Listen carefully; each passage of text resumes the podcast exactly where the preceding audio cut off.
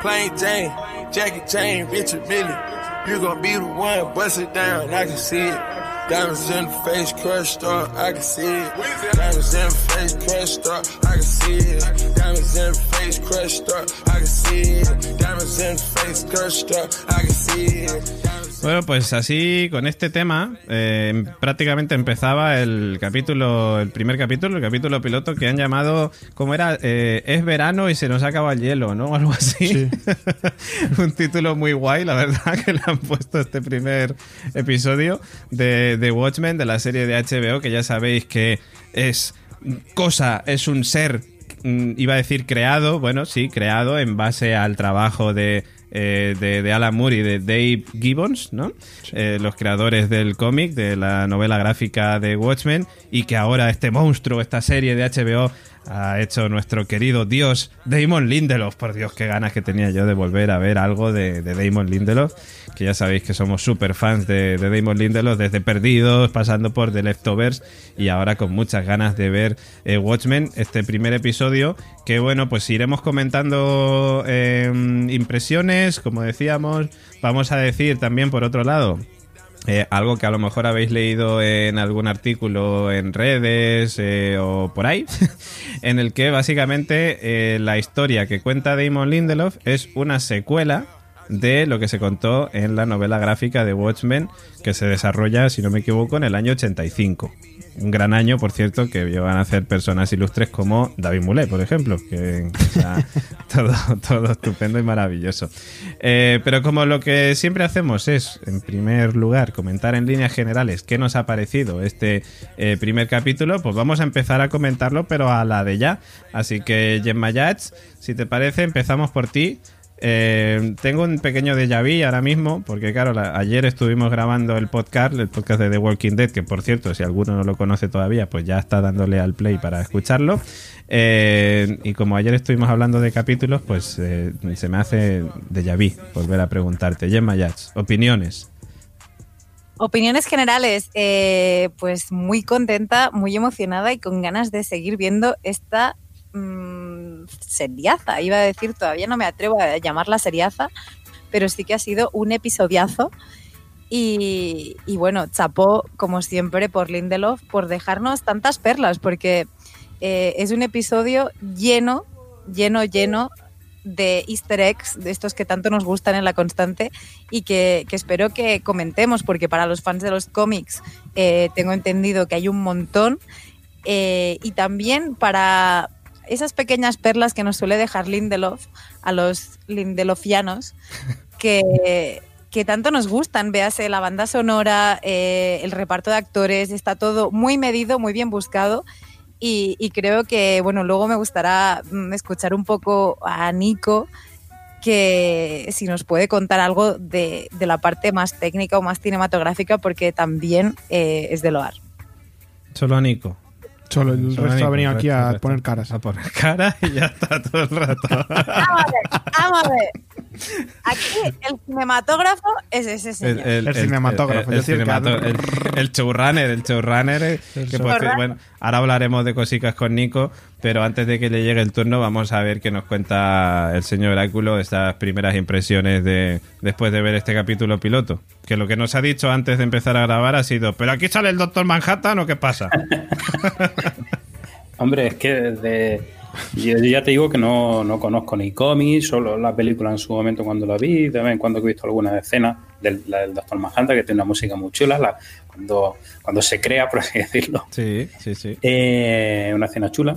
Y, y ya te digo, eh, eh, Damon Lindelof ha puesto su sello de calidad ahí, se ven los detalles, eh, con lo que habéis comentado en el uso de la música. Tiene un toque así, algunas partes electrónicas, que no queda mal. Eh, y en sí, hombre, eh, tengo que decir, como he dicho al principio, que hay partes todavía que me pierdo un poco porque no sé muy bien. Ahora me habéis dicho que esto es como una secuela de lo que yo vi en la, película, ¿no? Que es como una continuación. Más o menos, porque por- tengo entendido, ahora, ahora le preguntaremos seguramente a Julio, que también se lo, que sí que se lo ha leído. Eh, tengo entendido que la peli es muy, muy, muy fiel a la novela, a la novela gráfica, con lo cual sí que entiendo que en parte sería una una secuela de lo que hemos visto en la peli, pero lo que he leído en todas las webs que he encontrado con información de esta serie es que es una secuela del cómic, o sea, de la novela gráfica. Es decir, mm, bueno, ya enganchamos de hecho con Julio. Eh, tú que has visto que tienes el cómic, que tienes la novela gráfica que nos la enseñaste la semana pasada, eh, la peli y el cómic, o sea, la novela gráfica, voy a decirlo todo el rato porque seguro que si digo una cosa se van a quejar los que. Tú di la siempre otra. novela gráfica. Vale. Pues bueno, la novela gráfica no deja de ser un tomo con los con todos los cómics. Con todos los Originalmente se Eh, presentó un en formato cómic-. Sí, pero la gente es muy purista y es novela gráfica, no Eh, un cómic. sería lo corto y novela gráfica el, el tocho, para que nos hagamos una idea. Pues, pues voy a decir una cosa antes de, de continuar, que es, amigos que estáis ya preparándoos para escribir en los comentarios, no, no, se dice novela gráfica, no, no, se dice cómic, eh, ya lo sabemos, o sea, si decimos cómic o novela gráfica, perdonadnos porque ya lo hemos aclarado en este punto. Yo voy a decir te veo. Te veo, pues Yo sí, te también veo. iba a decir te veo. Mucho mejor, te veo. El te veo de Watchmen. Te veo de Watchmen. Ah, En este caso, en este caso creo que valen las dos acepciones por el tema de que empezó como un cómic, eh, por entregas. eh, o sea que. Y al final se hizo la novela gráfica que a la que yo tuve acceso también y, y se puede llamar de las dos, de las dos Nos maneras. sin valen las dos. Pues ya está. Si nos valen las dos. Dicho esto, empalmamos dos preguntas, Julio Caronte. En primer lugar, eh, pues cuéntanos lo que decíamos. Si la película es muy fiel al cómic y, y impresiones también de este primer capítulo. Vale, te os comento, digamos que como bien decís es un poco una secuela, eh, digamos que gira en el mundo de Watchmen, de- del cómic, que luego reflejó nuestro amigo Zack en el, en el cine con la película. Entonces, sería eh, esta serie consecuencias de los actos que tienen lugar en el cómic de Watchmen. Entonces, muchas de las cosas que suceden ahí derivan. Y esto digamos que sea actualmente en el mundo a día de hoy, lo, lo cómo se está viviendo en ese mundo de Watchmen, lo que está sucediendo.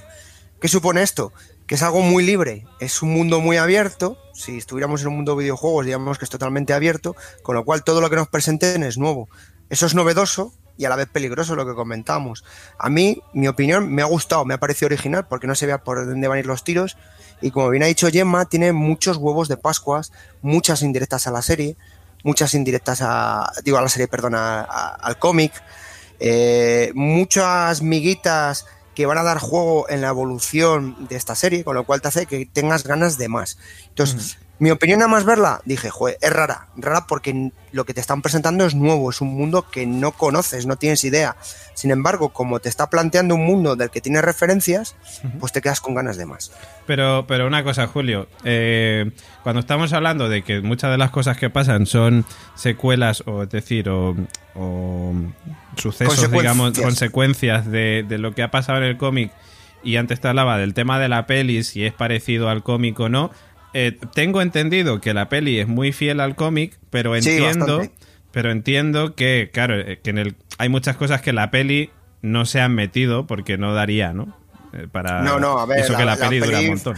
La peli está recortada, eh, sabéis que hay versiones director, versión extendida, etcétera, etcétera, que es lo que si eres más purista la puedes encontrar y bueno, está bastante bien hecha. Claro. El problema que es, es que es un cómic de Alan Moore. Alan Moore es un tío muy peculiar. Sí, sí. Es complicado, es el de V de Vendetta, por si la gente alguno no lo sabe. La Liga de los Hombres Extraordinarios. Entonces, las películas que se han inspirado en sus obras son complicadas. Hmm. Es más, él siempre reniega de sus hijos. Cuando me refiero a sus hijos, son de las. eh, la- cuando han llevado al cine sus productos. No le molan nada. Ujú. Eh, pero bueno, básicamente lo que te quería decir era eso, ¿no? Que simplemente para dejarlo claro que dice la gente que la mayoría de los hechos, digamos que...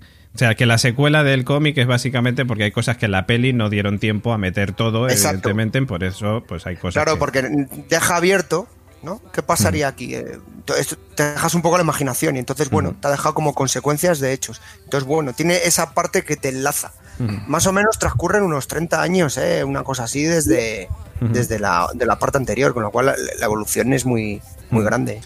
Pues eh, a mí te comentaba al principio me rara en el sentido de sorpresa de a dónde va a ir esto. Pero te queda con ganas de más, de por saber más. Ese es un universo expandido, que dirían en Star Wars. Pero te ha molado entonces, en opiniones A así mí sí, generales. sí, sí. A mí tiene pu- pulgar hacia arriba. like, claramente. Eh, PJ, cuéntanos. Pues eh, yo quería decir al, hilo de la peli, la peli la podéis ver en, en Amazon, que está, está la, la versión extendida de tres horas, pero hay otra versión más larga que es la que ha comentado Julio, que dura cuatro horas, que esa será la más fiel al cómic, imagino. Aunque bueno, dicen los creadores que la serie está pensada para que la pueda ver alguien que no sepa nada de Watchmen. Realmente, incluso sabiendo de Watchmen, como decía Julio, te quedan muchas dudas de muchas cosas que, bueno, es Lindelof. Sabemos que no nos lo va a contar todo en el primer episodio Eso es. y eso forma parte del encanto de la serie. Yo creo que le va a dar ese hilo de ir en el último desgranando. Bueno, El último ya veremos. Zasca. Aquí, aquí se agradece eh, para mí, a mí me ha gustado muchísimo y agradezco mucho el que la traiga HBO y que se estrene semana a semana, porque va a dar lugar a eso, a comentar, a teorizar y puedes hacer que la serie eh, se convierta en un fenómeno si sigue con el nivel que ha empezado. Sé que el oráculo no está de acuerdo con Es eso. que en cuanto has Pero lo de no semana a estar- no quiero semana, entrar en debate, yo lo digo visto el porque- oráculo. ¿Qué te Es lo pasa? que se comenta en las Tú lo dejas redes. caer, tú lo dejas caer y luego dices no quiero entrar en debate. Es, es ¿Pero que, qué dice este? A ver, y ahora, y ahora enlazamos también con Nico. pero Yo le quería eh, preguntar a Oráculo, Oráculo, ¿mejor el capítulo de Watchmen, el piloto, o el capítulo que se quema Puente Viejo? El puente viejo es que todavía no se ha caído. Estoy esperando que se caiga. que se quema, que hay un capítulo que se quema Puente Viejo. Pues ese- te- lo has saltado. Se cae porque es viejo. Que no, que se quema. Eso es verdad, esto es, esto es tremendo. que, Nico, antes de yo- preguntarte, tengo que ponerte Ah, que no. antecedentes. Yo estaba ya con la libreta. Sí, sí, no, si te, si te- ahora mismo te doy paso, pero te tengo que poner antecedentes. Aquí hay un debate que se lleva mascando, digamos, desde hace ya un... Bueno, creo que hemos, este es el tercer programa que hacemos, contando también los de actualidad de la constante, y desde el primero hay un debate ya que, que va a surgir, y de hecho surge de vez en cuando en pequeñas explosiones, de el binge watching contra los capítulos semana a semana. Entonces, cada vez que hay un comentario al respecto, el señor Oráculo, como defensor del binge watching, aparece y salta. Entonces, ten cuidado con lo que digas del semana a semana. Y ahora Pues eh, a ver si te lees, a ver si lees la prensa. a ver si lees la prensa porque te digo que el big watching es una tendencia que va en declive. ya estamos. En declive, No puede ir en declive, va a ir en auge. en auge. No, no. Porque hecho, precisamente, eh, Pero venga, precisamente el que no sea así es la televisión de toda la vida. Del futuro Es el, el futuro es que El me futuro- los capítulos del tirón. son las redes sociales. que Netflix ha dicho que va a estrenar sus series también semana a semana, porque ve que tienen poca repercusión. Sí, correcto. no le- no le Mira, Pues mira, Netflix, Netflix, hay un botón que es de- dejar de pagar, ese es el que le voy a dar. yo. Qué grande. Madre mía. Bueno, eh, Watchmen, hablábamos de Watchmen. Muy, sesudo el análisis. Gracias, José Luis. volvamos a Watchmen. Que es así de simple. y ya está. Y a tomar por culo. A hace falta le- leer tesis doctorales por ahí que se ve que hay de defendiendo lo que no, no, no, no. Volvamos a Watchmen, por favor. A Solo ver, comentar que el oráculo es el hombre de la música. Eso es, no le busquéis lío al oráculo. Está secuestrado hoy. ¿Quién te ha secuestrado, José Luis? ¿Dónde están los muebles? Tú tenías antes muebles ahí. Estoy en un búnker. Está en un búnker. eso Madre es. mía.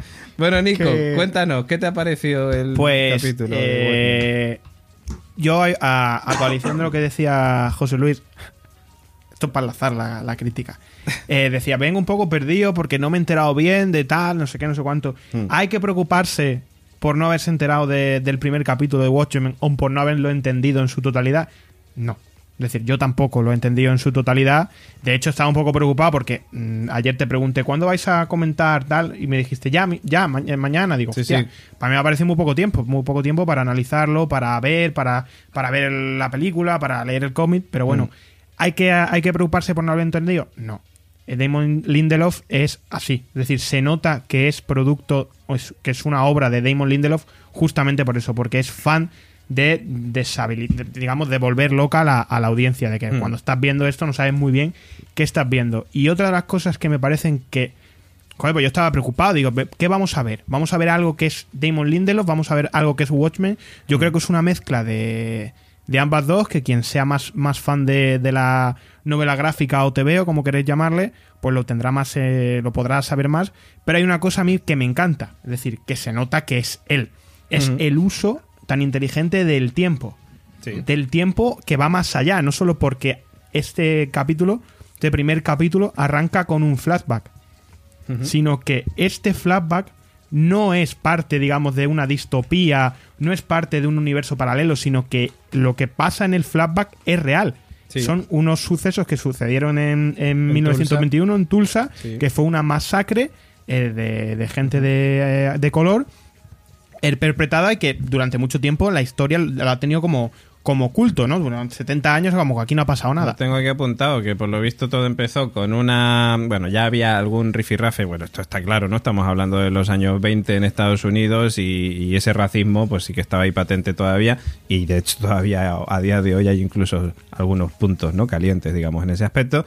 Pero básicamente pues todo empezó con un altercado que hubo o un malentendido o en fin, un suceso que ocurrió entre una chica joven y un señor de color eh, en el que, bueno, pues a partir de ahí, mm, sin juicio ninguno, se consideró a este señor eh, culpable. El sheriff no quiso eh, hacer nada porque no, no había suficientes pruebas ni veía que era nada por el estilo muy, muy grande. Entonces la gente se decidió tomar la justicia por su mano. Cientos de personas de raza blanca marcharon hacia Greenwood, que está aquí en Tulsa, listos para todo. Hombres, mujeres, niños los sacaron de sus hogares, de sus negocios, asesinados en las calles, eh, seis horas de incendios, balazos, incluso hubo reportes de aviones que tiraron bombas y eh, los reportes fueron de 36 eh, calles completamente hechas cenizas, 300 afroamericanos muertos y 10.000 sin casa.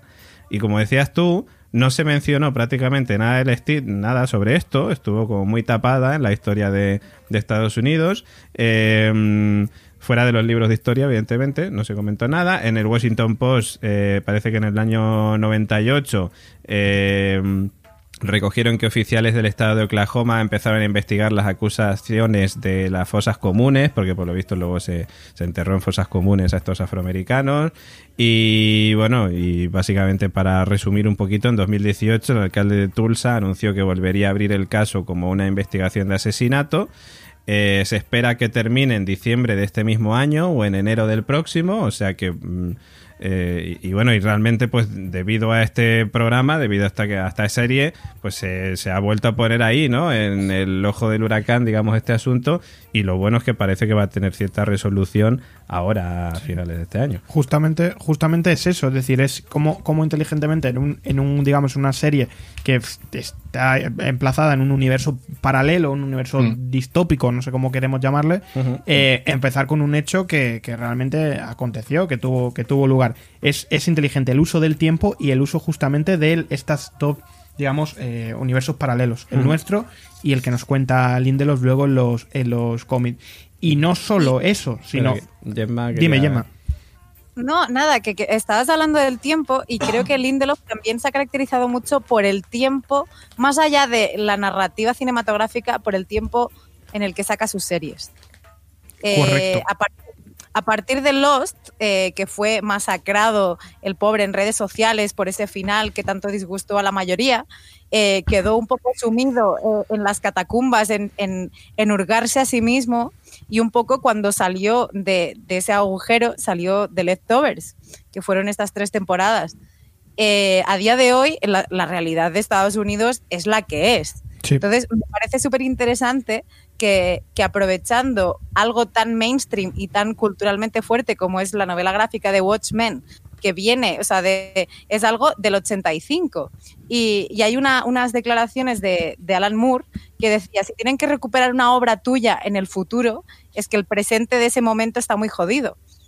Entonces, eh, que, que Lindelof haya decidido sacarla ahora, cuando este futuro o actual presente nuestro está socialmente tan jodido, me parece súper interesante también que haya escogido este tiempo. Tal cual. Igual que The Leftover fue una serie de, digamos, eh, eh, emplazada en la tristeza, digamos, todo, todo era, sobre todo la primera temporada, que era un, un relato muy triste, que, que realmente, joder, viéndola, viéndola hace poco, hace unas semanas, eh, joder, eh, decía, qué triste es esto. Igual que esto, parece que Watchmen eh, va, va a ser un relato de, de rabia, de narrar un poco desde una perspectiva diferente, eh, desde un universo diferente, los tiempos que pasan. Es decir, que están ocurriendo. Vivimos tiempos de crispación, vivimos tiempos de odio, vivimos tiempos de auges de posturas extremas. eh, y sobre todo vivimos eh, tiempos de, de homofobia, de transfobia, de racismo, de, es decir, todo esto parece que es lo que va, lo que va, de lo que va a tratar Watchmen. Por eso, esta primera escena, esta primera secuencia, esta primera, mm, todo lo que ocurre aquí, diga, es lo que va, yo creo que es lo que va a bañar lo que vamos a ver en, en Watchmen. Racismo de la gente del Big Watching, la gente Sí, de ver capítulos todo. semana a semana, pues se, se, se masca aquí en la constante. Eh, Julio, acabas de pedir el turno, ¿puede ser? O- o te- Vale, De todos modos, eh, Sí. esto era mi, mi valoración. Esa era tu decir, valoración general, mi- ¿no? Lo que pasa es que es verdad que me he metido, pero vamos, que me ha gustado mucho. Bien. Julio, cuéntanos. Bueno, por la parte de historia que os puedo contar alguna cosita, eh, es muy llamativo, como bien habéis dicho, el reflejar los hechos de Tulsa porque eran bastante desconocidos por la gente en Estados Unidos. Hasta el punto que hasta hace unos 10 años, como bien has dicho, en el 90 y pico, no se empezó a valorar esto y se han sacado monumentos. Y ha supuesto eh, el sacar, digamos, esta mierda de, que tenían así literalmente tapada los americanos eh, con la serie para que mucha gente en el resto de Estados Unidos lo conozca. Porque claro, en Estados Unidos lo que pasa en algún estado luego no llega a otro. Hay que tener en cuenta que Estados Unidos es más grande que Europa. Sí. Y esta serie, lo de Tulsa, era muy poco conocido, muy, muy poco conocido. Y como bien has dicho, es, me parece algo súper emocionante, súper, oye, para quitarse el, el sombrero. Porque sacar elementos de estos en época de Trump, creo que me parece muy... Sí, sí. Vamos, Es, ne- Total. es necesario, yo creo, es necesario. Es verdad que, eh, hablando de esto, eh, me acuerdo una frase que decía Damon Lindelof explicando la primera secuencia de la tercera temporada de Deltover, que cuando se subían la- los señores estos Ah, de blanco tejados, allí, sí. a los tejados, decían, todas las sociedades siempre han pensado que estaban en el fin de su, de su, de su tiempo, en el fin de su, en el momento del apocalipsis, ¿no? Era un- un, un acontecimiento. Yo Sí. pregunto, a lo mejor todas las sociedades, no todos, todos los tiempos siempre pensamos que es el peor momento en el que estamos viviendo, el, pe- el de más crispación, de tal cual. No lo sé. Lo que estamos viviendo ahora es verdad que es, es difícil y yo creo que es lo que va a querer eh, Watchmen hablarnos, usando más, como excusa este el cómic. Claro, este capítulo, si lo piensas, si no investigas, te crees que eso es algo ficticio. Sí, sí, correcto. Es, es, es- Es que dices, pero ¿cómo inteligente. estar lanzando bombas en, en- en un- en una ciudad? Vamos Claro. a ver. Estos trastornados tipo Cucus Clan que andaban por allí, dices, bueno, esto es una exageración del sueño de uno. No, no, es que esto fue aún peor que de lo que mostraron en la Sí, sí.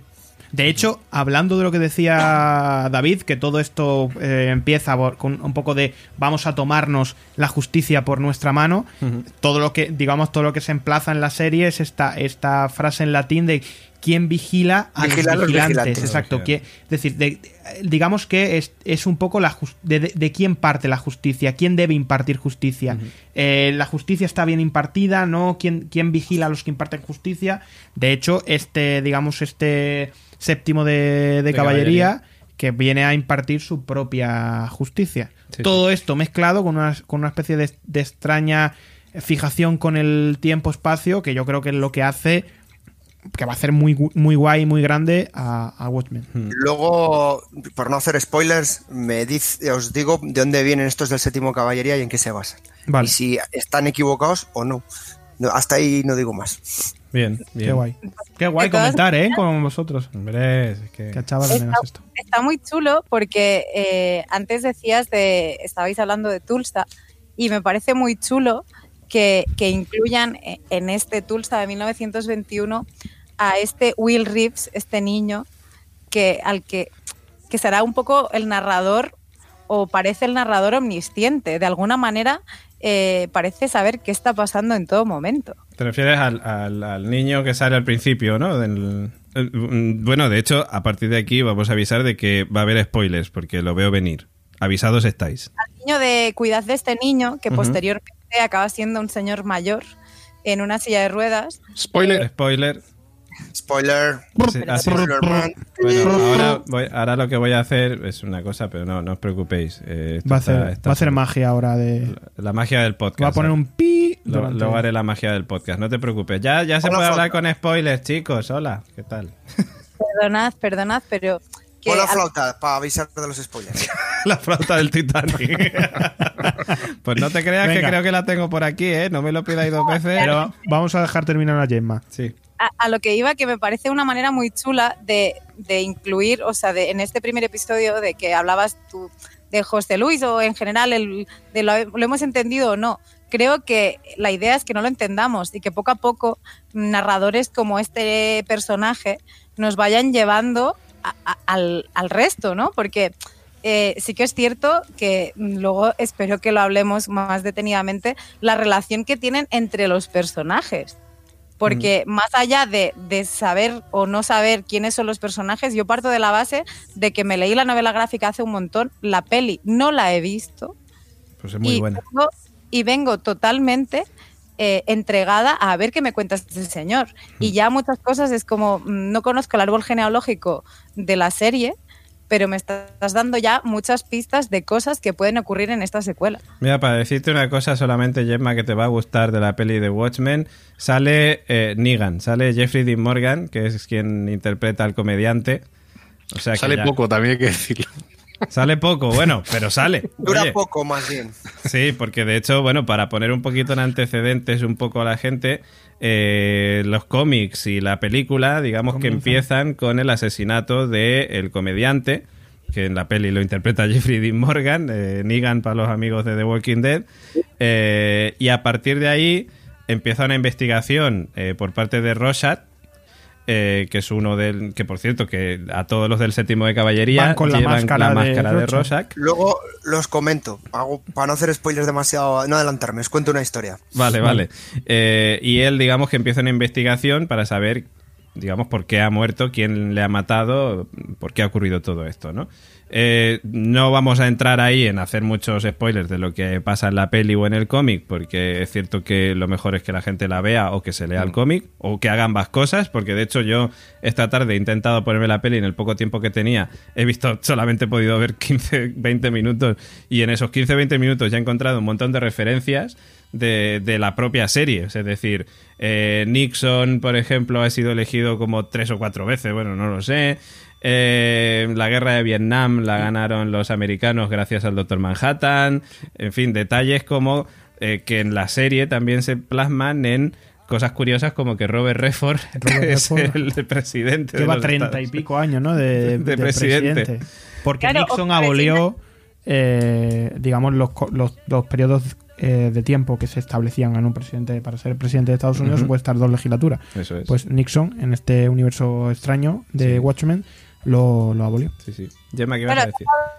que has hablado de Vietnam y, y no deja de ser curioso cómo eh, Regina King eh, es ella misma dice que nació en Vietnam y es muy curioso ver a, a una tipa negra eh, vestida de asiática eh, mm, contando cosas. Entonces aquí también ya abres otro melón de, de lo que puede ir ocurriendo. Sí, además, Estado 51.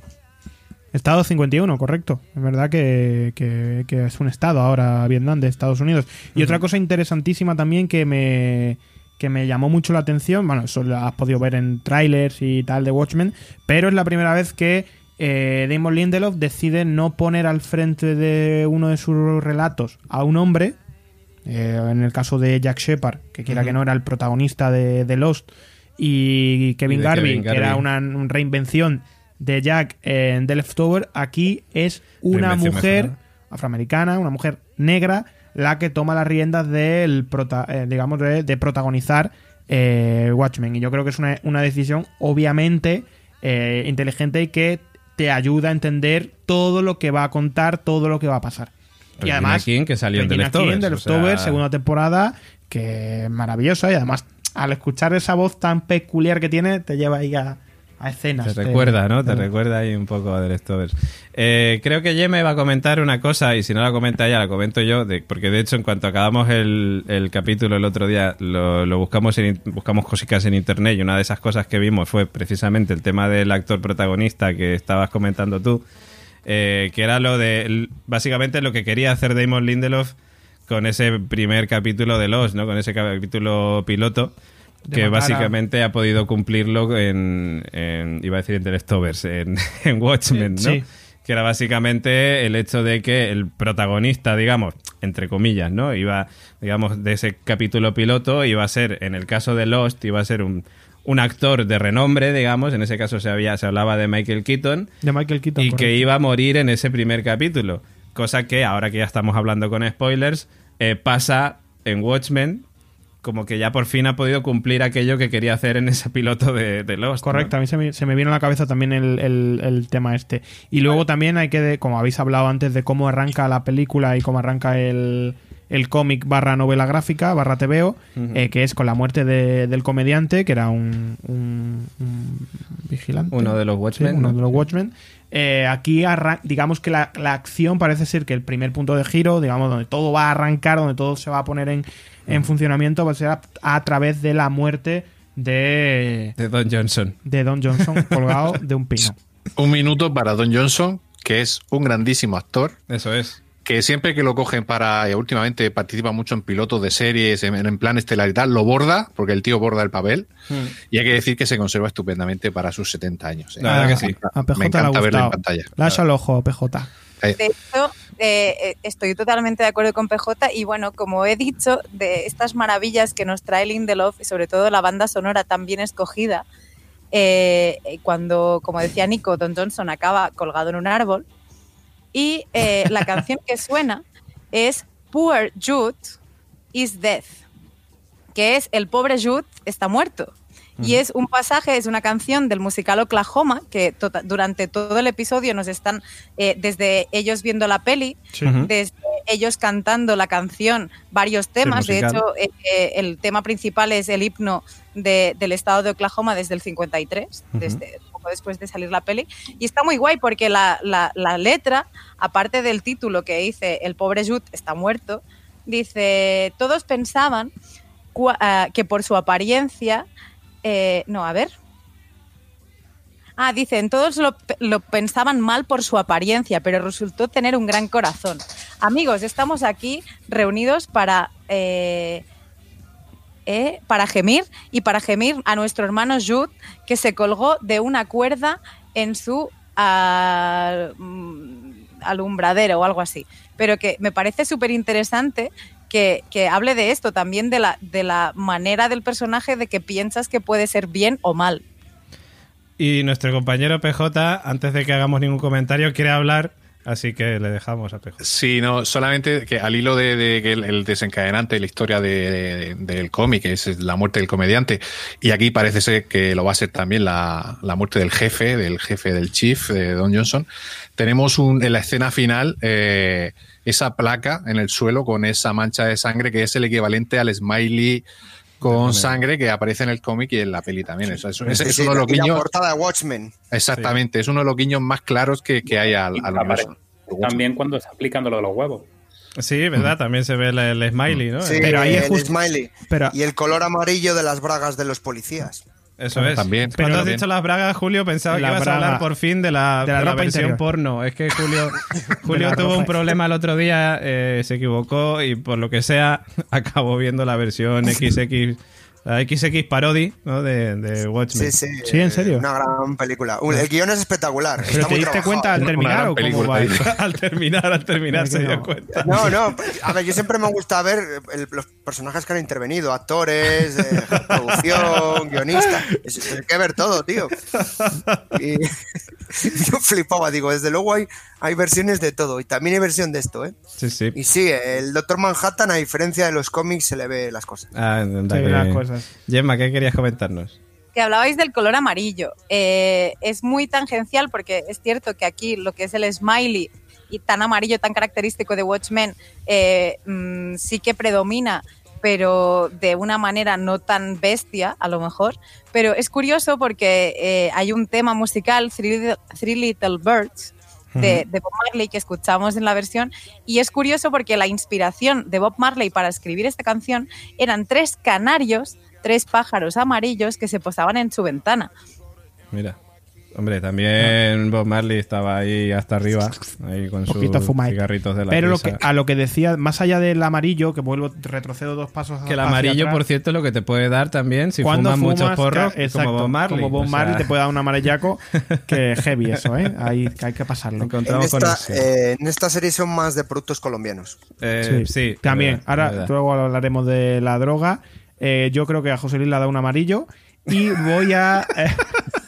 voy a lo que decía eh, PJ antes de, claro, este, este guiño tan, tan, tan, digamos, principal al cómic y a la serie, que es la gota de sangre en la chapita, es también una manera de decir, cuidado, que aquí empieza todo, que es lo que pasaba en el cómic. que la- Sí. que Que es- esto es la presentación. Exacto, que esto aquí empieza. Aquí es lo que. Ahora, ahora va a empezar todo. Sí, sí, eso es. Bueno, por cierto, una cosa que no hemos dicho todavía es que la, cer- la serie. ¡Ay, la serie! La serie- ¡Eh, sí mismo! Sí, da igual. así. Hablo así. Eh, No nos estamos metiendo con los andaluces, ¿eh? Soy Ahora, andaluz. comentarios, comentarios, por favor. Eh, por nuestra mala interpretación.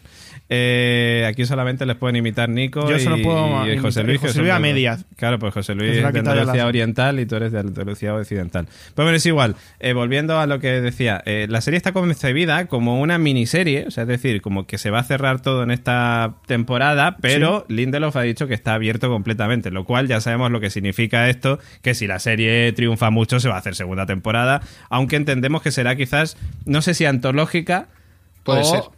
O no, porque entiendo que si esto es una secuela, digamos, de lo que hemos vi- leído, visto en el cómic o en la peli, pues entiendo que a lo mejor la segunda temporada también tendrá, será secuela de esto. Yo, yo diría que más que secuela son, es un spin-off, ¿no? Es decir, porque Sí, spin-off es la no, no tenemos a los personajes principales Claro. haciendo nada, sino que está basado en el universo y con otros personajes nos van a contar una historia. Entonces sí que da mucho juego para irte a otra época, entre medias, y meter otros personajes y hacer contarte otra historia en la próxima temporada. Eso también es verdad. Y, y estaría bien, estaría bien. Eso de que no hay personajes principales, vamos a ver el señor de, Doctor Bueno, Manhattan. sí, de la carta. sí. El de la Sí, hay- ese sería Ah, el único que, que, bueno, que parece ser que es eh, Ozymandias. Está ¿no? vinculado con los, los de los Nico está Yo nervioso. estoy sí, todo el sí, día vamos a haciendo ruido. Voy a traer una pandereta. Escúchame, eh, hablando del éxito, es que iráis para otro lado y no me quiero, me ir. Pero que no lo hemos dicho. Hablando del éxito, dices tú, estamos abiertos a una segunda temporada si esto tiene éxito. Al igual que The Leftover no triunfó en audiencias, hay que decir que este primer capítulo de Watchmen ha sido el estreno más visto de HBO desde, eh, Westworld. desde Westworld. Desde el estreno de Westworld, eh, En tuvo 2016, ¿no? 1,5 millones de espectadores ha tenido este estreno de Watchmen, sumando los que lo vieron en directo, porque mm, en directo creo que fueron 800.000. Y los que lo han visto a la vez a través de la Mm. plataforma de streaming y tal, de Estados Unidos, claro, porque yo entiendo que si cuentan Sí, todo sí, el mundo claro, claro. será más. no, no, obviamente Eh, pues un millón y medio.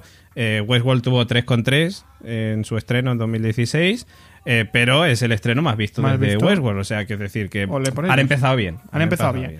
Y creo, bien. sinceramente, que tiene, al igual que Delftover era una serie, creo, creo, que más eh, para un público exclusivo, para los locos que lo comentábamos luego, eh, sí que veo eh, a Watchmen como más accesible para, para más gente. Yo creo. que- yo creo que sí, pero es cierto que el comentario que tenía antes Julio, que decía que la serie es algo rara, es posible que, que otro quizás también lo haya pensado, que no haya sido Sí, el ¿no? único, ¿no? Es rara, pero no deja de plantearte una trama mm, Al, al uso. básica de, de- exactamente. Entonces, ¿qué pasa? Que es un universo extraño con personajes un tanto peculiares, pero al final te muestra, pues eso, un universo. Aquí tenemos una trama policial de, de- de- del tema del tema del racismo de fondo, con el tema de la inseguridad que hay por esta este grupo terrorista llamado el Séptimo de Caballería.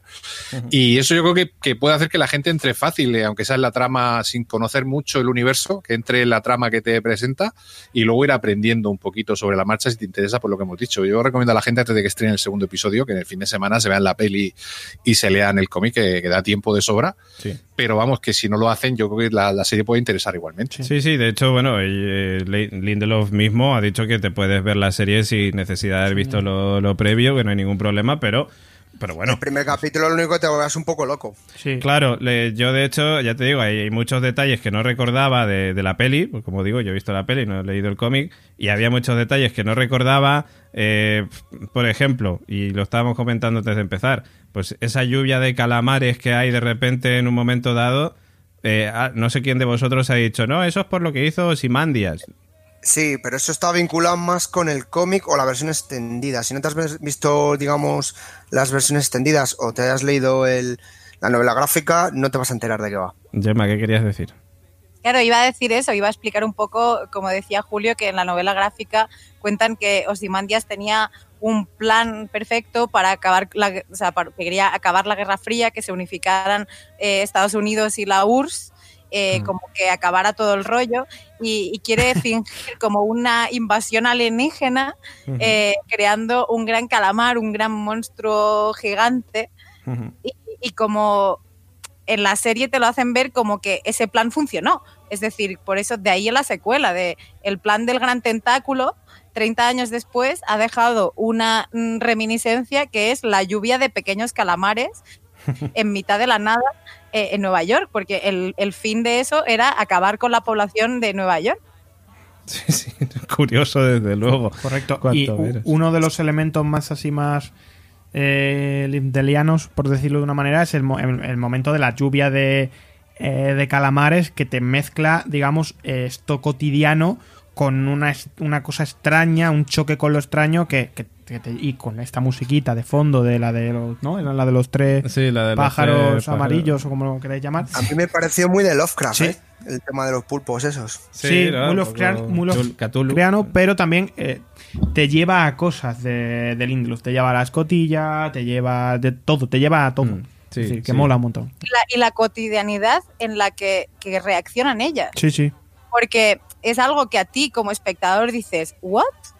Y es como, bueno, tranquila, bajo del coche, quito la paleta tranquilamente. Sí. y el comentario de huele mal. Que luego, Yo- es, luego ese camión, basura ¿no? específico. Sí, eso es lo que iba a decir, claro. el camión ese que limpiando ¿Sabéis a qué me recordó también? Eh, no sé si habéis visto Magnolia. Sí. No. Hay un momento en la, en la película en la que empiezan a, a- a llover sa- sapos, ¿no? Eran, eran- Mm. Ranas, sí, sí. Y yo, Ranas. y yo miré, porque yo estaba viendo con un amigo, esto era, yo tenía 18, y la estaba viendo con, con un colega y me dijo, es que es tan rara que ya hasta esto ni te, ni te extraña. Es decir, es como, eh, pues justamente, ¿no? Me recordó al momento este de la lluvia de, porque van en un coche también, empiezan a, a llover sapos, y aquí han llovido calamares, Calamares. en su tinta. Sí. Por Yo voy a rizar el rizo con Sí. las referencias. Cuenta, cuenta.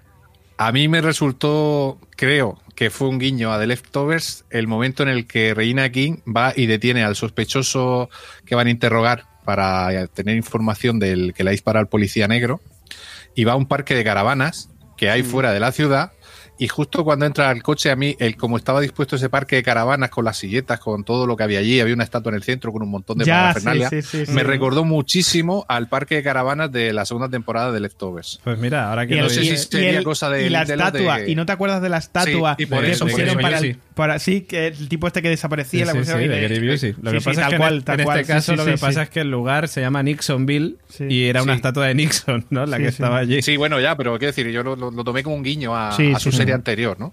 Sí, Va a haber guiños, ¿eh? Va a haber más y cosas que a lo mejor no hemos visto con este poco tiempo que hemos tenido para, para analizar el capítulo, pero eh, va a haber guiños y vamos a poder debatirlos cuando hablemos otra vez de, de Watchmen. Eh, un guiño no siempre nos ha hecho mucho con los números. Y, y cuando entramos en, en la. Cuando ella va a entrar en la pastelería donde trabaja, que hay como una media luna con, un, con una estrella, como si fuera una bandera de Turquía, algo extraño. El número de la calle es eh, 11, eh, 11-9, que es 11 de septiembre, y que eh, en la cultura americana ha sido como muy importante. Entonces, Mm. no sabía yo si estaba puesto adrede, que era curioso porque además estaba al lado del logo de una media luna. Sí, que era de la tienda de ella. Claro, pero como Lindelof nunca pone nada a- mm, casualmente, eh, significado entiendo que tendrá. Hombre, eso- esos guiños religiosos, digamos, bueno, guiños y no guiños, rel- esa parte religiosa la hemos vivisto tanto en The Leftovers como en Lost. Como en Lost. O sea, mm, sería también muy normal que también aparecieran esos... De hecho, ella coge un, una especie de monja, ¿no? De monja. es lo que dice el tío Con que le... un, un crucifijo. un usa. crucifijo, es una Sí. especie de monja. Entien- Entiendo que la, Mm. la fe va a estar un poco pegada a su personaje y a Mm. todo lo que vamos a ver en. Sí, sí, es Damon Lindelof en plena, en plena forma, en lo estrictamente. Joder, una frase como larguísima, no tiene, no tiene fin. Era haciéndome lo interesante, lo Sí, siento. yo lo que iba a decir básicamente era... Bueno, perdón, Gemma, comenta tú y No, luego digo... no, iba, iba a hacer esto que decíais, que decíais una monja, de hecho su nombre, entre comillas, artístico, eh, es Sister Night. Exacto. Sí, Sí. Sister Knights, la monja nocturna o algo así. La hermana nocturna, ¿no? La hermana de la Hermana, noche. hermana, hermana sería más. Sí, en Estados Unidos más hermana. La hermana ninja realmente, porque va de ninja casi. Sí, totalmente. Yo tengo muchas cosas por comentar, pero lo primero que quería hacer es algo que todavía no hemos hecho y ya llevamos un buen rato hablando. pero todavía no lo hemos hecho, que es un poco la sinopsis. Y, PJ, de hecho, me lo estaba preguntando ahora por vía interna y digo, mira, pues ya que estamos, PJ, cuéntanos cuál sería... Va muy bien eh, ahora, ¿eh? Hacer una sinopsis ahora eh, para para refrescar. Para refrescar, sí, eso es. Es complicado, ¿no? Te pasamos por preguntar. Te pasamos el marrón. Estamos, estamos, como hemos dicho al principio, 30 años después aproximadamente de lo que acontece en, la obra original de Watchmen. Sí. Y, creo que estamos en, la misma Tulsa, ¿no? Eh, ahí en, en, aquella, la misma zona donde aconteció todo aquello del flashback. Y vemos que pues nos presenta la escena de la primera escena es esta que el policía eh, para un coche y vemos que el policía va con la cara tapada. Aquí se invierten los papeles justo de lo que habíamos visto en el flashback. Tenemos acojonado al tío de la furgoneta poniendo las manos en el volante, un tío blanco, y eh, sin embargo el policía es negro. Es decir, se invierten los papeles con respecto a lo que habíamos visto en el flashback, lo cual me resulta curioso. Luego nos enteramos de que la policía lleva la cara tapada por inseguridad, porque les da miedo que se conozca su rostro y que les puedan hacer daño luego en su vida privada. Y ese es un poquito el planteamiento de mostrarnos un poco lo que está pasando en esta sociedad en la actualidad. Y el control de las armas también. O sea, sí, sí. interesante de cómo no puede desbloquear su arma. Efectivamente. Por el señor Panda, el que permite o no permite. un poco la, personaje también un poco. La policía tiene controlada la forma de actuar y no lleva, no puede desenfundar armas. Siempre la, la escena cuando un policía para un vehículo en la carretera, en cualquier película o serie, lleva la mano en la pistola cuando se acerca a un coche. Aquí no la puede llevar porque no puede, la pistola está eh, bloqueada en el coche, tiene que pedir permiso para, sacarla. Y bueno, pues se complica la cosa, el, el, policía no saca el arma a tiempo, el sospechoso efectivamente sí que llevaba algo que no quería enseñar a la policía, imaginamos que drogas o armas o las dos cosas le dispara al policía y así es como ya nos presentan pues cómo funciona toda esta sociedad en cuanto a la policía, nos presentan a los personajes, a Don Johnson, que es el jefe de policía, Regina King, que en principio aparece en un colegio hablando con su con su hijo y o sea con su con la clase de su hijo. Sí, estaba allí dando una charla esta de los padres que van a hablar de lo que trabajan y cuenta que ha sido policía y que nació en Vietnam con lo cual entendemos que Vietnam es un estado de Estados Unidos.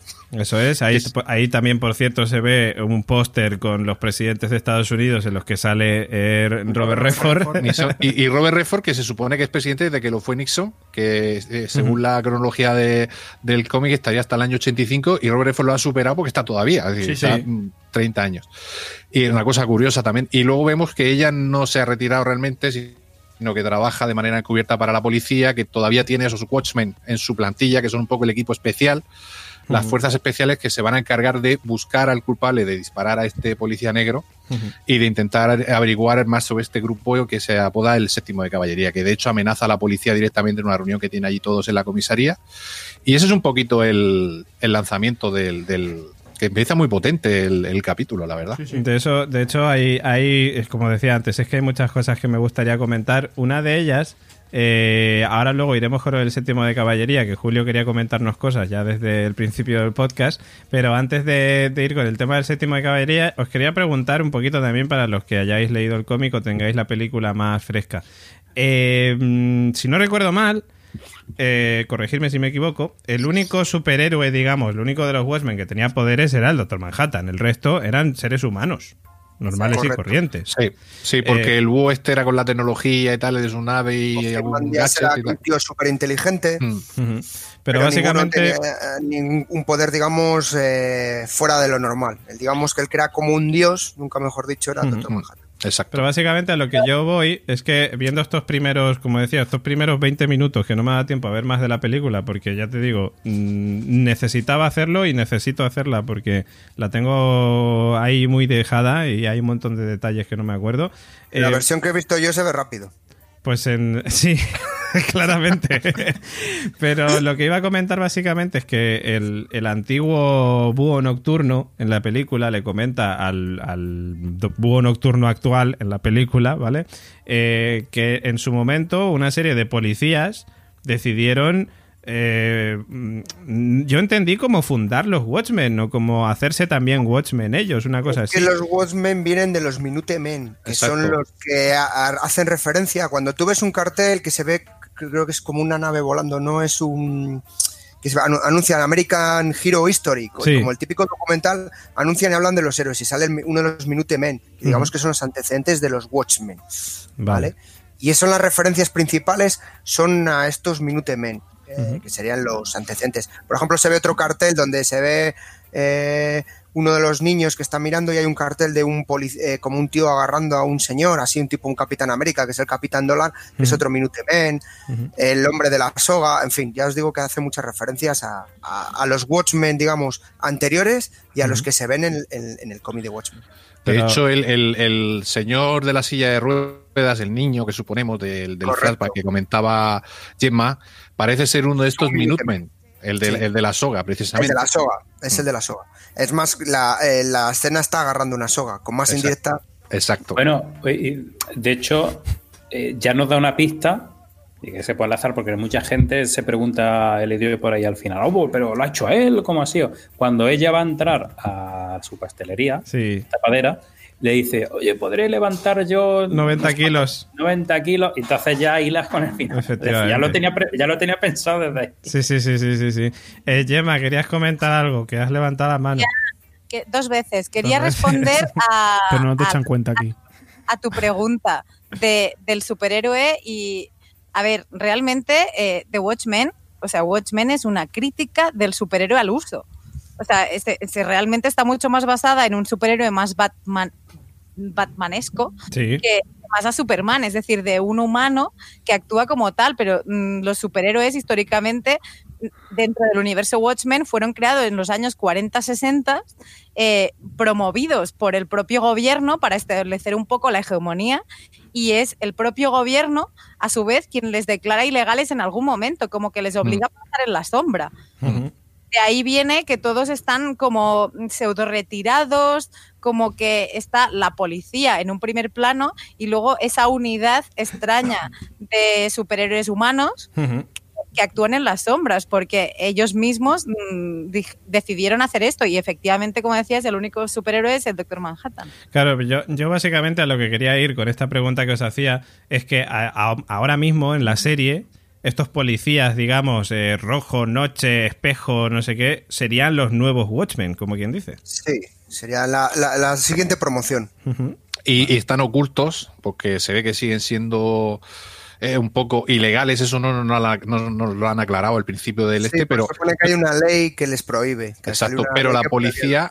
O sea, ellos mantienen, por ejemplo, ella dice que está retirada, que tiene la pastelería que va a abrir, pero actúa como una Watchman eh, con la connivencia de la policía, es decir, con el permiso del jefe y bajo la supervisión de la policía, con lo cual esta, esta policía utiliza un poco medios también alegales o ilegales para, para, para impartir justicia. Eso mm, luego imagino que explicarán un poco cómo está el tema de estos nuevos Watchmen. Esto Sí, es como la división de los Black Ops, de operaciones oscuras. Sí, no, y, y ya no solo eso, que entiendo que, pues eh, evidentemente, Don Johnson, que no me acuerdo el nombre de su personaje en la serie.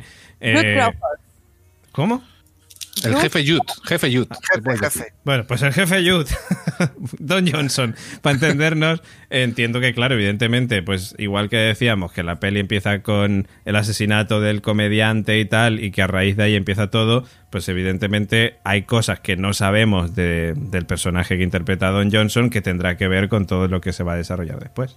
Claro, eh, si conocemos también la forma narrativa de, de Lindelof, que Nico también antes ha, hecho especial hincapié, es el rey de los saltos temporales y de, los flashbacks. Entonces, entendemos que no has contratado a Don Johnson solo para el piloto, obviamente. Descubriremos mucho más de él con, yendo para atrás. Pero lo que quería decir, eh, comentabas que están en las sombras y demás. Curiosamente, eh, suponemos que es el señor negro, el de la silla de ruedas, que llama a casa de a Angela Abar, que es Regina King, y le dice, oye, ven al roble de tal, Ujú. eh, ven sin disfrazar, que sé quién eres. Entonces, Sí. a mí ahí me- mm, se me despierta una historia un tanto mm, curiosa, porque ella dice que eh, es vietnamita, pese a ser un estado, recordemos que mm, que iba a decir, eh, ay, no me sale. mm, Que es un estado sí, de Estados Unidos, pero fuera. No, pero que el doctor Manhattan, o sea, John Osterman, eh, fue clave para ganar ese- esa batalla de Vietnam. Sí. Entonces, qué curioso que sea una chica de color que tenga el poder que tiene, porque venimos de, nos han enseñado que en Tulsa era todo chunguísimo. Eh, solo hay que conozcamos así a priori un superviviente, que es este niño pequeño, que curiosamente sabe de la existencia de Regina King como, como Watchmen actual. Entonces, a mí se me despierta la duda de, ¿este niño acabó eh, yendo a Vietnam, convivió con eh, el doctor Manhattan o estuvo en esos experimentos y de ahí tiene algún vínculo familiar con Regina King? Yo creo que lo han explicado antes, Julio, un poco, ¿no? O sea, el tema de que estaban ellos, digamos, teorizando con la posibilidad de que este señor pueda ser el Watchmen este de la soga, el, es que no sé cómo se llama, lo- perdonadme, los que seáis seguidores que nos estáis escuchando, Este pero, insulto. pero el, el verdugo, es que no me acuerdo cómo Sí. se llamaba, no lo sé, pero el señor de la soga, entonces eh, está claro que se tienen que conocer porque básicamente eran Watchmen juntos, ¿no? Además, no sé si te has dado cuenta, una cosa, Gemma, que has dicho incorrectamente. Dices, es el único superviviente. No, él es el superviviente junto a una niña. Y Eso esa es. niña, Eso es. Claro, pero por edad, cronológicamente, no, pero esa niña, a ver, O sea, no puede que, ser ella. que se me caen las ¿quién cosas. será? No sé si me explico. Que a lo mejor es otro personaje que va a salir. No claro, lo sé. claro. Es cierto, es cierto que había otra niña. Sí, no la niña pequeña. Claro, de hecho, claro. yo lo que quería decir antes, cuando estaba eh, Gemma comentando el tema este de la llamada de teléfono que le hace este señor a Regina King, bueno, a su personaje. Aquí nos hemos aprendido los nombres de los personajes. Es que, claro, como decía Sister Nico, es muy, Knight, muy Sister poco- Knight. Claro, Angela- Sister Knight. Angela. Angela, La hermana, la hermana que reparte. Angela Kang, la showrunner de The Walking Dead. Bueno, que He puesto Angela Kang en una de las veces. normal. Pues la cosa es que le llama y le dice, ¿eres la hija de Marcus no sé qué? Es que a lo mejor ese Marcus no sé qué sí que fue colega suyo. O sea, han conocido, entiendo. Claro. ¿Qué vas a decir, Nico? Que, claro, Aparte yo- de tirar cosas. que Aparte de lleva que todo el programa poco tirando torpe. cosas. Claro, que lo que pasa es que todavía no. Pero yo, durante todo el capítulo, cuando lo estaba viendo, sin tener ni idea de, de nada, Hmm. pensaba que la niña era. Era ella. Claro, lo, pues, Pero bueno, ya- por, ya- tiempo. Yo también, yo también. pensé. por ¿Sabes? yo, claro, mayor. buscabas, claro, del flashback buscaba Sí, sí. cuál era la conexión. ¿Sabes Claro. lo que te Sí, digo? De hecho, lo, lo- 1920. lo lógico hubiese sido no ver el flashback de una niña, ¿no? Que era ella, tal, pero no. Pero de hecho, el, niño, que pensé entendemos que el niño es el mismo señor de la soga, eh, tiene más de 100 años. Claro, porque eso transcurre en En 1921, ya 1921, tendría o siete, bueno, 5, 6, 7 años y Claro. estaremos en 2019 Esto es, en la esto es serie. el, el cerebro del espectador cuando todavía no se ha puesto a parar en la lógica del asunto. Como seguro que es ella, pero claro, Claro. estaría un poquito ya la Claro, que muchacha. yo, por, cascailla. yo, por ejemplo, con la fecha estaba, o sea, no sabía bien ubicar en qué fecha estábamos para hacerme Es que una de las trampas que usa este director, que me parece muy buena, no sé si os fijáis, tanto en la ropa de la gente, los coches, de pronto te aparece un picad ultra moderno que lleva el, el Don Johnson, como que la policía te va con vehículos antiguos, te aparecen coches antiguos de los años 80, ahí no se ven móviles, no se ven cositas. te- entonces, Tiene un busca. Sí, es muy distópico en el sentido de decir que no te da una fecha concreta, porque tanto ya te digo los detalles de la ropa, los edificios, eh, detallitos, dices tú, pues esto yo no sé si son el 2000, 2010, el 2019 o 1990 y algo. Juega Claro. mucho con que De te hecho, muy de hecho no hay, es, es- es lo que dice Caronte, no hay móviles. Es decir, parece Claro. que hay una, hay una especie de, de estancamiento en la sociedad. De, no, si estamos en la. ¿Dónde nos ubicamos? Claro. Se ha estancado la sociedad. Hay algo. Claro. A mí es que esto me recordó a Counterpart, por ejemplo, que si recordáis los que habéis visto Counterpart, mm, ostras, me sabe mal, pero igual hago spoilers, pero mm, en fin. Creo que queda bastante claro un poquito más o menos. En fin, voy a hacer un spoiler, ¿vale? Pasarlo Venga. un minutico, 30 Pero, eh, segundos. ¿No estamos ya con spoilers? Sí, pero de Counterpart. En Ah. Counterpart, básicamente, la historia va de dos mundos paralelos, básicamente. Y en uno de los mundos paralelos, pues hay tecnología que no tienen en el otro y viceversa. Es decir, Coño, como- eso pasaba en Fringe, Fringe. también. O en Fringe. Claro, o en Fringe. Fringe, eso es. Qué buena sí, Eso Fringe, se, ¿eh? se da mucho pocos- en los universos paralelos. eh, han sucedido acontecimientos que han cambiado el curso de la historia y eso quizá haya influido Hmm. en el tema de la tecnología o en el tema del desarrollo de otras cosas. Entonces, pues sí, eh, Claro. eso es verdad que aquí pasa. Sin embargo, si tienen una tablet ahí en la, en, en la casa y, y tal, y, y- pero no vemos móviles. Mezclan, mezclan, mezclan, o lo Mm. que te decían los vehículos, que Mm. ves vehículos antiguos de los 80 con un pedazo de pepino. Y de hecho, de hecho, yo no lo he pensado, no sé si vosotros pensáis lo mismo, que el personaje, los, o sea, los, los que atienden al personaje este de Jeremy Irons, que creemos que... Claro, ahora, iremos a eso. Ahora iremos creo- a eso. Yo, yo creo que son robots. ¿Tú crees que son robots? Sí, sí, sí. Vamos a ver, yo en la película recuerdo que este, en esa época que está ambientada la película Mm. estaba rodeada de tecnología y demás, y tiene pasta. Pues yo. Y además son un poco raros, o sea. Sí, sí, sí. aquí sí. en- Entonces Sí, yo. porque cuando estaba haciendo el masaje yo pensaba que está haciendo otra cosa. Ya, Eso es te iba a decir, digo, que igual la escena- película tuya- Está hecha para que piense eso. Lo ah, Sí, sí, sí, totalmente. Y dije, güey. Claro, Julio dijo, me he vuelto a equivocar otra vez, pero no puede ser, dijo, pero Dios". bueno, dijo, "Ven, esta versión no es la misma. Claro, Jeremy y- Irons, mira qué sonrisa tiene. Y Jeremy Irons se ha pasado al porno, pensó de repente. Pero bueno, no, básicamente, ahora hablando de Jeremy Irons, abrimos ese melón. Espera, No, Gemma decir- No, todavía no. Vale, pues Gemma, cuéntanos, ¿qué vas puedo, a si decirnos? contar lo del séptimo de caballería. ¿Qué hace? A ver, espérate, que Gemma nos cuente y luego vamos al séptimo de caballería. Oye, me, eh, perdonad, antes de continuar, me está gustando mucho porque estamos mm, dispersándonos un montón en un montón de cosas, pero eso significa que nos ha gustado un montón el capítulo. Yo me estoy Lo dando cuenta es ahora de lo que nos ha bueno. gustado y de, joder, y de las cosas que no estamos comentando de, en el, en el, en el minuto 7 abre la puerta y encuentra no sé qué, que esto me viene a la mente otras cosas, de otras cosas que hemos hecho aquí, sino que aquí realmente estamos, es decir, hay contenido, se puede, salen los dragones, en el Tyrion. siete. cuidado en el 7, será, será Tyrion, que lleva una armadura el dragón, que lleva una armadura. Aquí no, aquí estamos un poquito ya más, más serios, más sesudos, más hablando de contenido. Es que Dark nos ha hecho mucho daño. Dark, es que No, Dark Dark fue no visto. ¿eh? Yo Dark no, no- pues no sabes, pues no sabes lo que te Yo estaba pierdes. hablando de otra cosa que hicimos Ya, ya. Efectivamente. Yo sí. en, en complot, todos. Ya está. Gemma, cuéntanos, venga, que estás con él ahí. No había tanto para tanto. Gemma. Eh, estabais hablando de la no tecnología. Algo curioso, luego ya cuando entremos eh, en el séptimo de caballería y demás, hay un detalle bastante importante, que es que están requisando y robando los relojes de pulsera para hacerse con las baterías a la antigua usanza. Por cierto, hago un paréntesis en tu exposición y para cuando termines, Nico ha encontrado un artículo que Sí, dice de Cinemanía. por- de Cinemanía que habla sobre por qué no hay internet ni móviles en Watchmen. Pero continúa. Dejamos ahí abierta el melón, El dejamos ahí abierta la pregunta, el gancho, después de la publicidad. Eso es.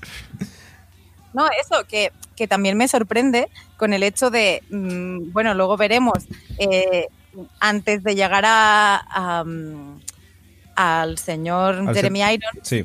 pero eh, la historia del relojero y qué relación tiene la no tecnología en querer, como decía Julio, eh, que las baterías de litio. Recordemos que los móviles eh, tienen baterías también de litio. Pero te refieres a las pilas de los relojes. Claro. Claro, o sea, no hay móviles, pero los móviles estaban hechos con baterías de litio y esta gente lo que busca encarecidamente son las pilas de botón de los relojes Sí, que contienen también a su vez litio. Que- Entonces- que eso no era, de, no era de mercurio o algo de eso, porque, dice, porque de hecho recuerdan lo de que eran malas para la salud y tal. Yo es que no recuerdo que llevaban esas pilas de relojes, la verdad. Mm, Yo creía que era litio y de ahí venía la relación de que no tuvieran esta- este tipo de tecnología. Ah, pero pues bueno, no sé. el caso, que Nico, por favor. Eh, me ha hecho mucha me ha hecho mucha gracia no que, que Julio comentase lo de lo del tema de la no tecnología y parece ser que eh, todavía eh, digamos que no hay digamos y esto todo sin cinemanía ¿eh? que parece que nos hemos puesto aquí nosotros ¿eh? Sí, sí, todo- esto es cinemanía pero Sí, que que, la culpa la. Watchmen la Watchmen de HBO va a contar con sus propios materiales de apoyo como era la Lospedia en, en su tiempo De su- hecho, hay una web que se llama hbo.com barra eh, PTIpedia. Exacto, la PTIpedia con Y, donde podéis conocer los hechos que han transcurrido entre el cómic en el 85 y la serie de 2019. Y está llevada a cabo por el agente Dale Pitey, que es un personaje que saldrá por lo visto en HBO interpretado por Dustin Ingram. Eso explican en, Cinemanía, en Cinemanía, en ese artículo tan interesante, y se irán publicando diligentemente en la PTIpedia eh, y servirán como un interesante complemento. Y resulta que han publicado ¿no? Un obituario de Adrian Bate, que es Ozymandias. Si digo algo mal, Julio, corrígeme, que tú conoces mejor los, los nombres de, Watchmen. Eh, desde que reveló su identidad secreta en 1975 nos pone al día sobre los acontecimientos ocurridos en el universo Watchmen desde el final del cómic de Moore y Gibson hasta el comienzo de la serie de Lindelof, ¿no? Según se cuenta en el texto, publicado el 9 de septiembre de 2019, el millonario Bate desapareció sin dejar rastro en 2012, tras la compra de sus empresas por parte de True Industries. Esto dio pie a una oleada de especulaciones y teorías de la conspiración en torno a su paradero, que este certificado de muerte, extendido por Estados Unidos, Vietnam y la Antártida, esperan sepultar. Lo interesante es que como se relata la caída en desgracia de Bate tras la marcha del Dr. Manhattan y cómo su fortuna se vio dañada por una corriente de pensamiento ludita que prendió en la sociedad en los años 90 y fue en contra de todo avance tecnológico. Es lo que hablan. Dice, por otro lado, en ese memorándum de, en este memorándum del FBI, también la Petipedia, se habla a los agentes de una nueva remesa de ordenadores IBM adquirida por la agencia de investigación para ayudar en la lucha contra el crimen. El documento, fechado en agosto del 2019, incluye una hábil discreción personal que hace referencia a ese mismo espíritu antitecnológico como consecuencia de la aparición de cierto, cuidado ahí, de cierto calamar gigante en 1985. Toma ya. Qué bueno. ¿Vale? Pues eh, es decir, que tiene sentido, que viene tal, y que la Petaipedia nos va a servir un poco como fue la Lost Experience en su momento, Sí. para recabar información de cosas que nos hemos perdido o cosas que nos van a ayudar a entender mejor este complejo mundo de. Efectivamente. de- de que, Watchmen. que- que tenía que estar Lindelof detrás de todo esto, ¿eh? Qué, qué grande es. Eh, mm, Julio, háblanos del séptimo de caballería, que lo tenemos ahí pendiente. Aquí hay unos grillos, suenan grillos. Hay unos grillos porque no se le Julio oye. se ha ido. A Julio, Julio Julio, está- está silenciado y Está no se le silenciado, oye. Me da al revés, tío. Esto es un desastre. Es que La tecnología. Don Johnston me trolea. Eh, os comento, el séptimo caballería, ¿no? Se- viene más o menos a ser como un sucesor, digamos, un poco del Ku Klux Klan o cualquier organización supremacista americana, ¿vale? O fascista americana. Y eso es lo que te presentan en un principio. Pero luego lo curioso es que eh, después, cuando aparecen, aparecen con las máscaras de Rosach, ¿no? Sí. De Rosach, si os acordáis de la película o, o el cómic, digamos que es un- uno de los eh, Watchmen, que es un crítico y digamos que él busca descubrir la verdad y cómo descubre lo que sucede y lucha contra esto. Y él va publicando una serie de diarios. Y entonces una de las cosas que te plantean es que estos tíos, incluso en sus expresiones, eh, usan las expresiones de, de Rosas, el tic-tac, tic-tac, tic-tac. Y digamos que sean unos sucesores, sea como una gente que busca la verdad. Su verdad, está claro, pero buscan la verdad. Entonces es muy curioso porque al final van a ser los más no, eh, digamos, no son los más radicales, sino los que buscan la forma de llegar a la verdad de una forma violenta. Es una cosa curiosa que últimamente se ve mucho en la actualidad también. Pero yo el tic-tac saben en quién he pensado, ¿no? En Dark, has pensado, ¿no? ¿En quién? Che, Pablo Iglesias. ¡Ah! Nunca mejor lo de tema Vaya político y actualidad, Lo eh, que- nunca mejor, nunca mejor. Lo que iba a decir, que bueno, que tiene relación también con lo que decía Gemma, con el tema de que estos eh, séptimos de caballería estaban reuniendo esas pilas de botón, estas pilas de reloj, que... Para, que- in- intuyo que para algún tipo explosivo o alguna cosa. claro, que es lo que decía Don John sobre el capítulo, ¿no? Que van a hacer una bomba de cáncer, ¿no? de cáncer o Sí, algo así. Esas baterías daban, lit- daban cáncer antes. Una Sí, sí. cosa que me parece destacable de, de Watchmen, no como la serie, sino en general, es el concepto de, del uso del nombre de Rorschach y, y el de dónde viene. O sea, estamos hablando de un test eh, psicológico mm, o de psicodiagnóstico en que conocemos de qué ves en estas figuras. Sí. Y al Mm. final no deja de ser de, según tú lo veas, puede ser bueno o malo. Muchas veces eh, hay- claro, hay una explicación de, pues aquí si ves esto es que tienes esto y si ves lo otro. Entonces, yo creo que al final de ahí y de ahí sale un poco para mí la duda de quién es el bien y quién es el mal. Sí, por eso te digo que está jugando, tú estás, te están poniendo unos malos malísimos, dices, vale, el típico malo malísimo, eh, pues esto, extrema derecha, supremacista blanco, neonazis, o bueno, lo que quieras poner al arquetipo, o gañanes de la América profunda, y dices, bueno, pues vale, van a ser esta gente, pueden que sea esta gente, ¿no? Y dices tú, joder, demasiado fácil, ¿no? Que sea este. Y luego ves que no, que esta gente están usando tomas de rosa. A ver si estos malos dentro de sus malos no van a ser tan malos. Mm, Ya. Esa es una duda que me queda. Hmm.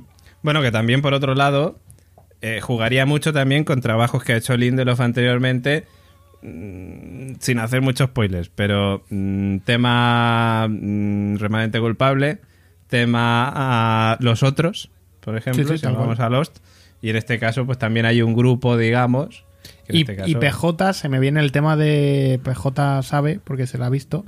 Eh, Homeland, este, este señor, eh, no me acuerdo de la, De la, una- de la última, de la de la penúltima u- penúltima temporada. temporada, que era ¿no? Mm. el eh, que fervientemente hablaba de los medios de comunicación, de cómo él iba hacia El- la verdad. El youtuber, ¿te refieres? Este, sí, ¿no? el youtuber que, que era como un poco denostado por el gobierno, Sí. pero a la vez realmente Sí, era como crea- y el crea ahí una secta de- de seguidores súper poderosa. Sí, exacto, que, Eso es. que no, que no, que no si- ni siquiera sabe controlar.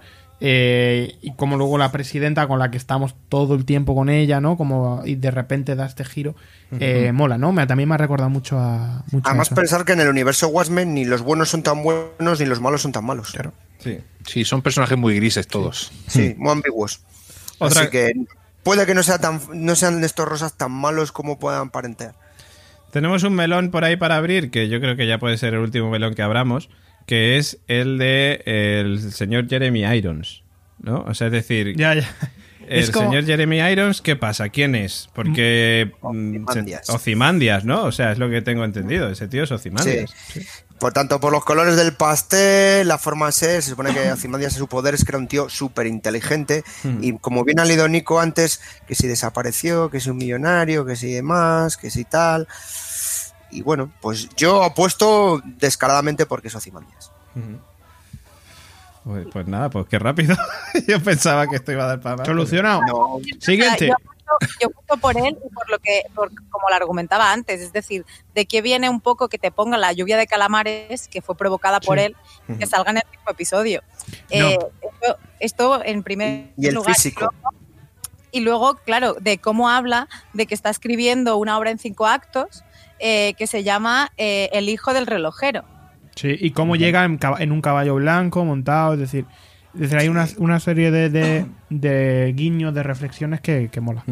Una tragedia en tres actos, dice que estaba escribiendo. Sí, porque además, si os acordáis, en el cómic era un fanático del tema griego, romano, fin clásico, y lo mantiene. Es que puede ser que al igual que en la película es quien montó toda la trama y quien engañó al Doctor Manhattan para, para conducir al fin y al cabo a esa, a esa paz forzada, de, de esa manera, engañando a todo el mundo. Y si no es él quien está ahora también detrás de todos los movimientos que hay. que ¿Del séptimo de en- caballería te refieres? O... Sí, por ejemplo, no lo sé, no sé si podría ser, es decir, que continúa en la sombra manejando los hilos, aunque lo vemos ahí tan aislado y que un loco ahí viviendo en el castillo ese. Sí, sí. De loco no tiene nada, y menos masajes que le dan. Eso es, eso es.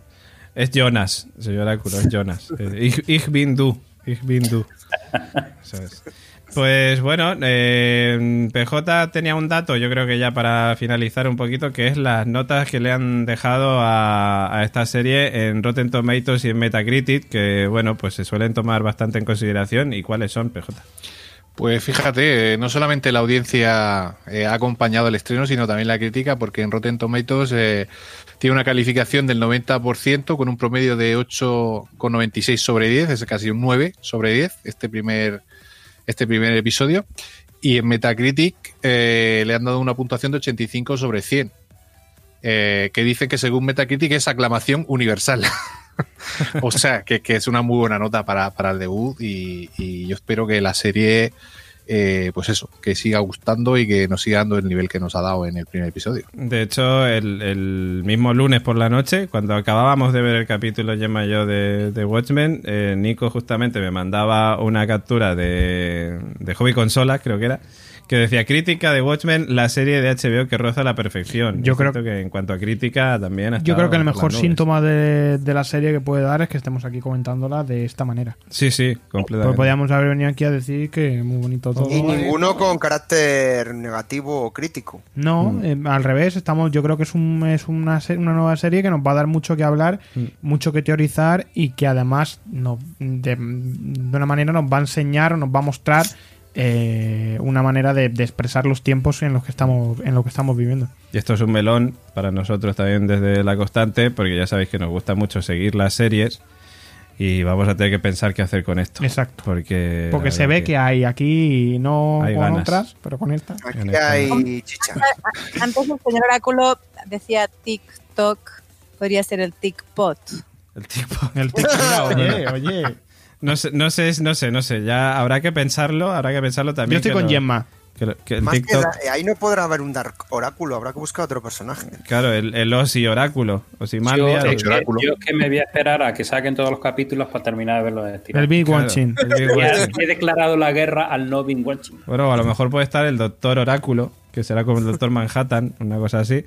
Y, pero claro, tendrá que venir desnudo, porque el Doctor Manhattan está Y siempre. azul.